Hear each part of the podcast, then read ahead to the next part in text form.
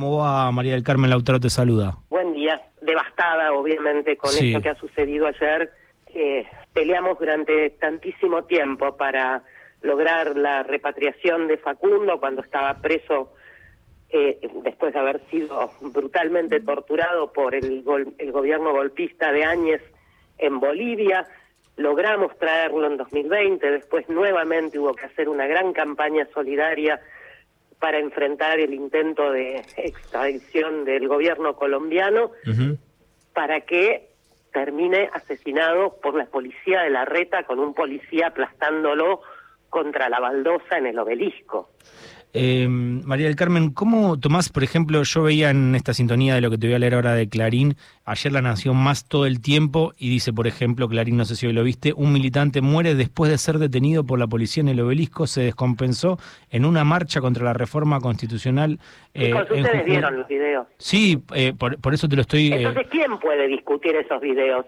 mm. A ver, acá no estamos en la situación de tener que sacar con- conclusiones eh, a partir de pruebas posteriores, como pasó con Rafael Nahuel, como pasó con Santiago Maldonado, y donde aún así la versión de los responsables y de las cajas de resonancia periodísticas que apoyan a sus responsables políticos eh, lo desmienten. Acá está filmado Mm. y rodeado de testigos. Esa persona que gritaba háganle RCP no puede no puede respirar, suéltenlo. Mm. Lo vimos en vivo y en directo. Sí, y, y también esto... Ahora, cuando es George Floyd en Estados Unidos, Mm. todos sacan tweets diciendo qué barbaridad. Pasa acá y se naturaliza y entonces se desplomó, como dijo el- ese profesional de la salud que no merece el título de médico, que ahora le está tratando de, de arreglar, Mm. defendiendo eh, eh, a- al- al jefe de gobierno de la ciudad como si fuese su abogado en lugar de, de jefe del SAME, es, es indignante, indignante.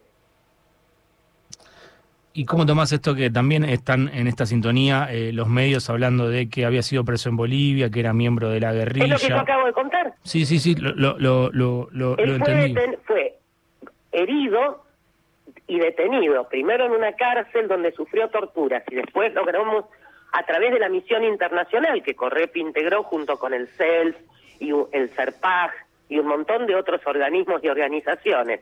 Y viajamos, a- se viajó a Bolivia, fue concretamente por Correp y mi compañero Ismael Jalil, se lo logró trasladar a un hospital donde incluso lo fuimos, lo fueron a visitar los compañeros y compañeras que estuvieron allí y finalmente con una gran campaña de solidaridad nacional e internacional se logró su repatriación en Mm. diciembre de 2020. Por supuesto que fue preso político en Bolivia. Eso Claro. lo convierte en descartable y asesinable frente a las cámaras por la policía de la ciudad.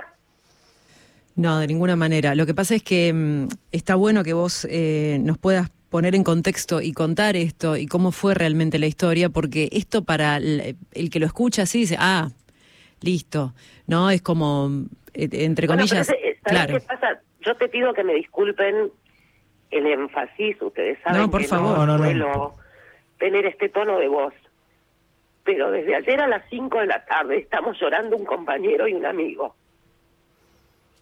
Desde el 20 de diciembre de 2001, cuando nos mataron a Petete Almirón en Avenida Mayo y 9 de Julio, no teníamos un impacto así directo, no solo en lo político, sino cuando es un compañero por, con el que vos tenés la... Yo soy amiga del papá de, Mm. de Facundo, que es juez de paz en Trevelin, y está, está viajando. Es realmente indignante ver cómo se reproduce, y a veces por hábito, por eh, eh, comodidad, dejamos que se reproduzcan argumentos que, que indignaron cuando algún diario puso que en la AMIA murieron X, pers- eh, eh, Sí. X, X judíos y un argentino, ¿se acuerdan? Sí, sí, sí. Sí. Este, o cuando te dicen que en un accidente de tránsito había tres personas y un boliviano. Sí. Bueno, es lo mismo que cuando ves un titular de diario, eso sí indigna a la gente, pero cuando sale el titular de diario diciendo que un policía eh, abatió a un precoz motochorro y lo que sucedió era Facundito Ferreira, 12 años, con tiros por la espalda de un policía con, al que nada le hizo porque simplemente circulaba el pasajero en una moto, es lo mismo que están haciendo ahora. Mm. Sea, de quienes han salido como la defensora de genocida Villarruel a decir no, no mataron, no es una persona, era un terrorista. Sí, sí, el compañero militó en la FARC mm. hace décadas, muchísimo antes de lo de Bolivia. Hubo un proceso de acuerdos de paz posterior que fue violado por el gobierno de Colombia cuando pretendió su, su eh, extradición y esa extradición fue rechazada por la justicia argentina justamente porque violaba los acuerdos de paz.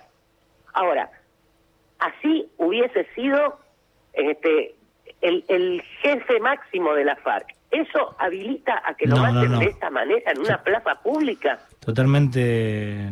No, claro, es la pregunta que tenemos que hacernos, claro, obviamente.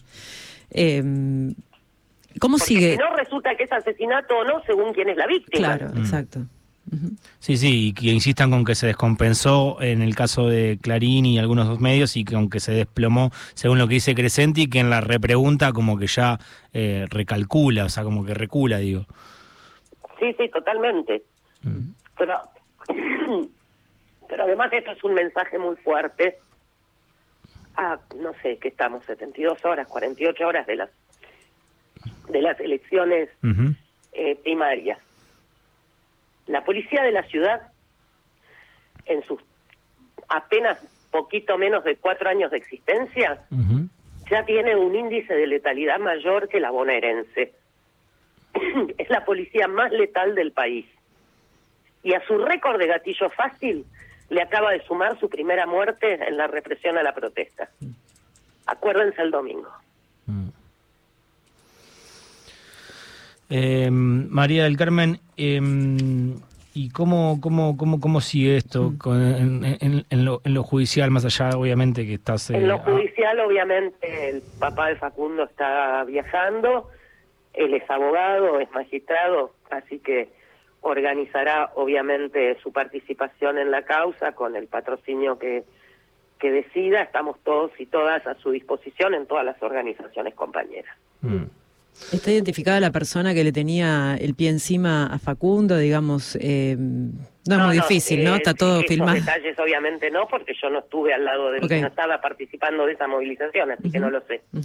Ayer eh, veía a Duro de Omar y Pablo Dugan contaba que una fiscal que no quiso dar el nombre le decía que estos eh, policías que estaban así con los pies arriba de la cabeza, tanto de Facundo como el resto de los manifestantes, deberían estar eh, al menos advertidos o separados, hasta inclusive decían que podrían, que tendrían que estar presos. ¿Qué, ¿Qué evaluación haces vos al respecto? Sí, sí, por supuesto. Lo que pasa es que, insisto, no tenemos ningún contacto con la causa o sea, mm. todo esto te lo voy a poder contestar una vez que sepamos eh, cuál es el estado de la de la causa que, que investiga la muerte, que mm. investiga el homicidio. Mm. Por descontado que para el gobierno de la ciudad no hay ninguna dificultad en identificar a todos y cada uno de esos policías, más allá de que cuando se dieron cuenta de lo que había pasado, lo que habían hecho, se, se fueron. Porque los que quedan después en el lugar hasta que llega la ambulancia son otros. Eh, Lo tengo que dejar. Eh, María del Carmen, si te parece, cuando tengas más información la semana que viene restablecemos el contacto para que nos sigas contando. Gracias. Bueno, pasaba María del Carmen Verdú, que es activista antirrepresiva, militante de eh, Correpi.